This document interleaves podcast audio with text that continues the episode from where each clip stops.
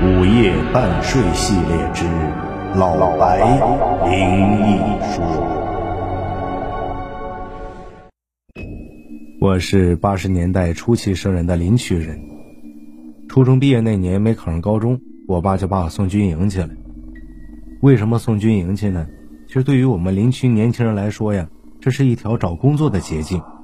这两年志愿兵退伍后呢，就可以进入技校学习，一毕业了。就能进入铁路工作，成为正式的铁路职工。其实到了我那时候吧，这退伍兵分配工作的名额已经非常少了。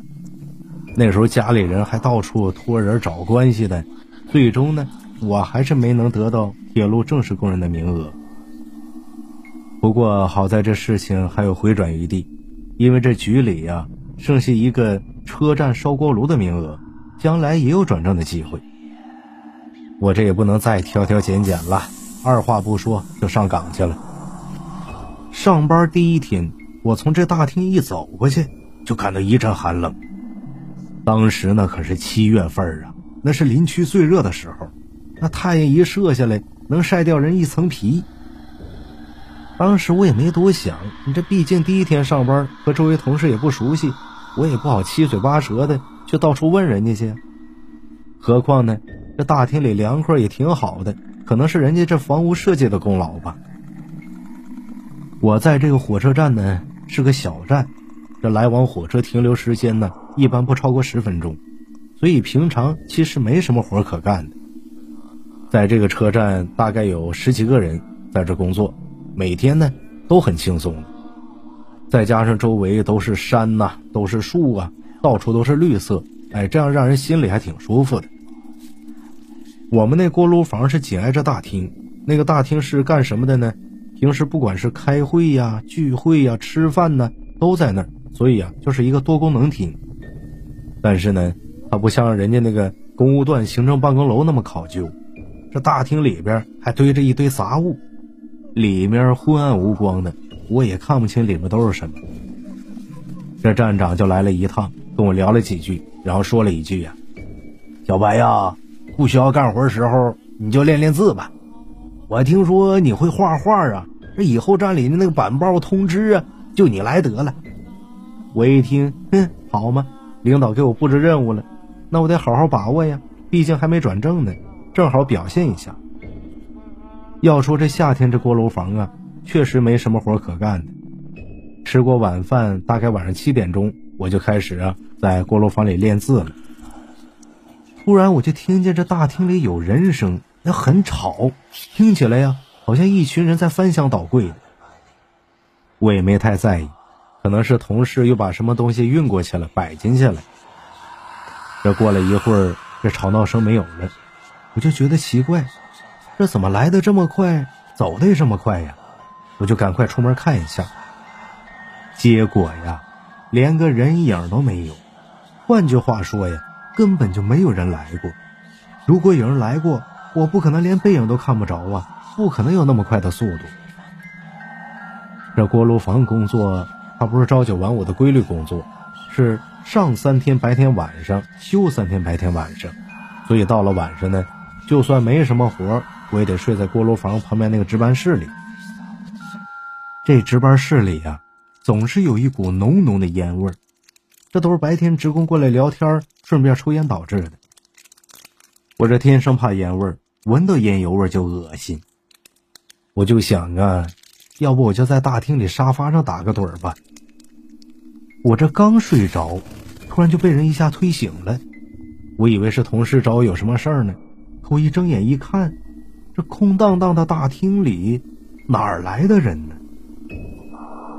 实际上啊，这职工大厅。晚上都有灯光照着，这不远地方就候车室，那里呀二十四小时都有人值班。这么一想，我就觉得呀，我这一大老爷们儿，这神经还太敏感了。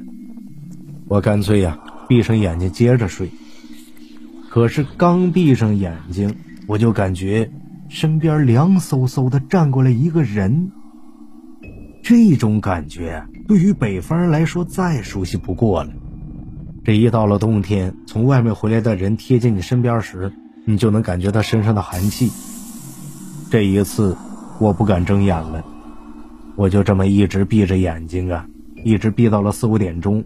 我听见有车进站了，有同事喊着站台没水了，我这才肯睁开眼睛。我睁眼一看，眼前什么都没有，不过我不敢睡了，我就这么一直睁着眼睛。这早晨站长来上班，看见我耷拉着脑袋，他就问我：“小白呀，没睡好啊？”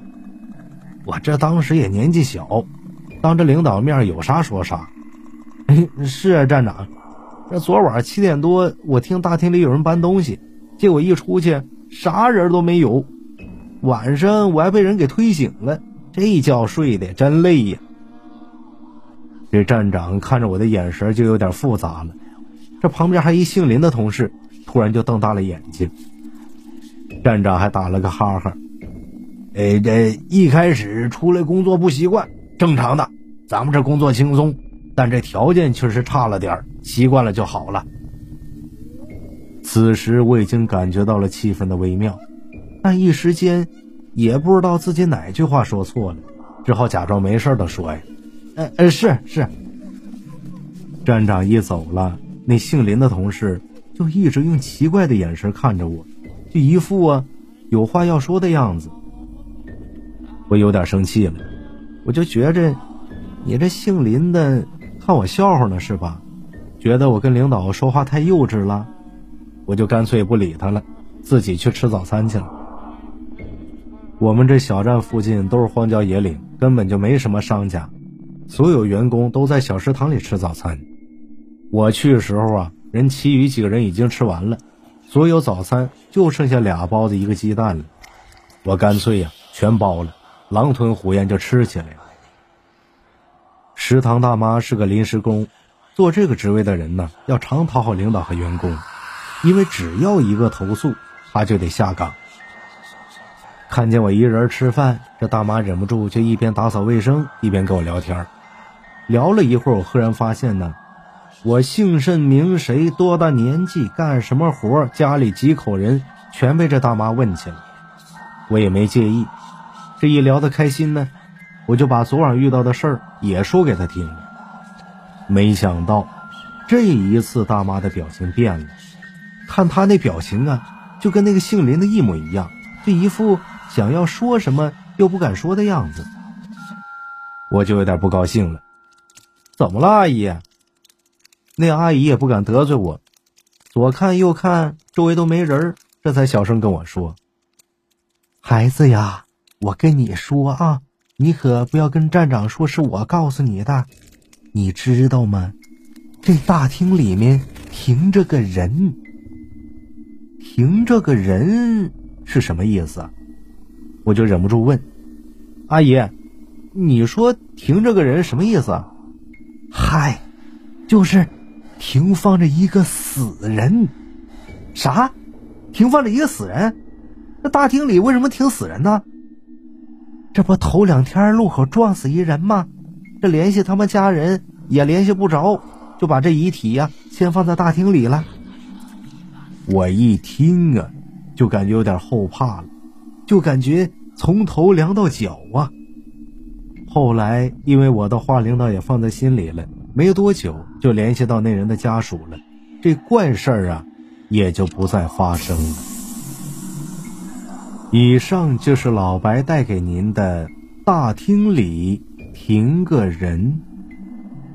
如果喜欢，欢迎订阅和转发，感谢您的收听，我们下集见。